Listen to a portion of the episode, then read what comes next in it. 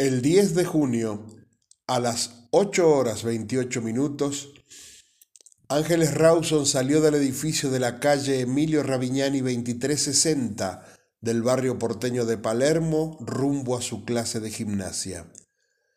Casi una hora y media más tarde, Ángeles volvió a su casa y en pocos instantes más perdió la vida. Se trató del caso que más conmocionó en el año 2013.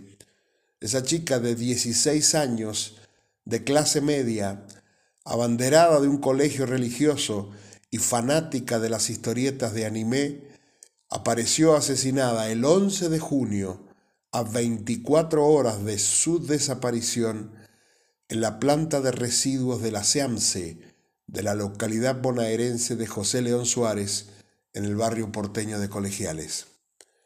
Ángeles hacía gimnasia en un predio lindero a esa planta.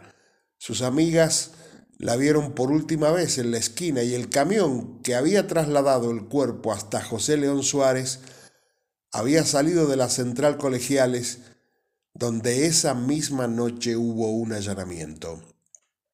Pero todo cambió en 48 horas.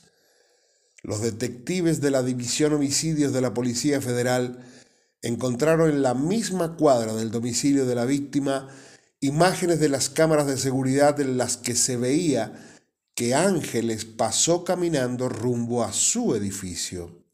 Eso demostraba que la chica había vuelto a la casa y las sospechas entonces se trasladaron al círculo íntimo de la víctima y en especial hacia la figura de su padrastro, Sergio Opatovsky.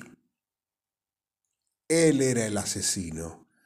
Verborrágico, hablaba acelerado, con sus ojos saltones, con cierto candor o cierta candidez, su mirada, su manera de expresarse, su... agregue usted.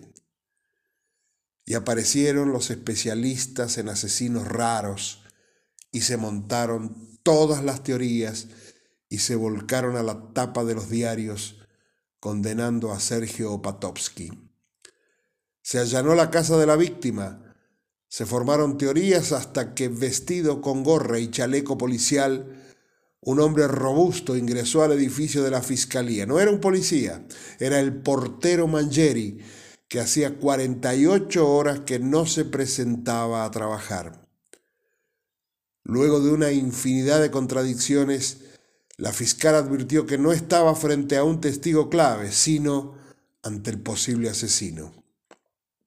A las 5 horas 30 minutos del sábado, y mientras Azaro preparaba su pedido de detención, Mangieri pidió hablar a solas con ella. Frente a la fiscal y a su secretario Diego Pégolo, el portero dijo, soy el responsable de lo que pasó en Ravignani 2360. Fui yo. Mi señora no tuvo nada que ver en el hecho. ¿Y Opatovsky? Nadie supo más nada de él. Un periodista lo encontró en la calle y le preguntó siete años después de los hechos y éste contestó, los medios me dieron con un caño, sin justificación. Se dijeron muchas cosas que no son. Sin rencor te lo digo. Nunca hubo un reconocimiento, un nos equivocamos, solo el silencio, y el silencio otorga.